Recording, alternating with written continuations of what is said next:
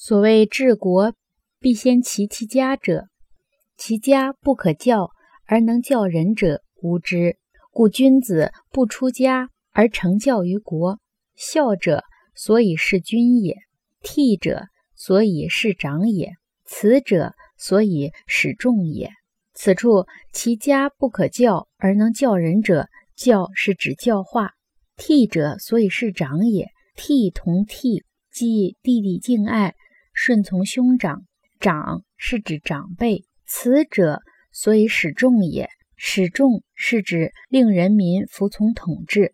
连起来的意思就是说，所谓治理国家之先，必先安顿家庭的意思是，如果家庭的教化做得不好，而能教化国人是不可能的。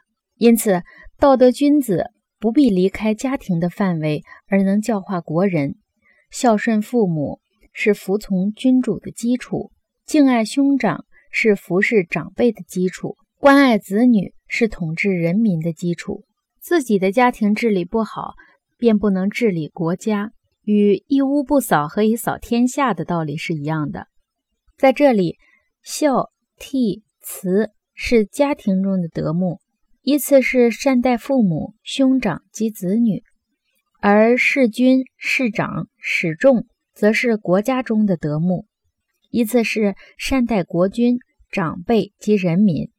作者以为家庭的德目是国家的德目的基础，做好前者就可以做好后者。本节是第九章的第一节。第九章主要讲治理国家的基础在于安顿家庭。一共有四节，第一节说明了治理国家与安顿家庭，也就是治国与齐家的一致性。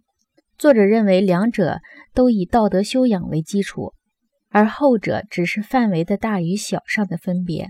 内容方面可说并无二致。详细的说，家庭的德目是孝悌慈，依次是善待父母、兄长及子女。若将其推广至国家的层面，则可成就国家的德目：事君、事长、使众，依次是善待国君、长辈及人民。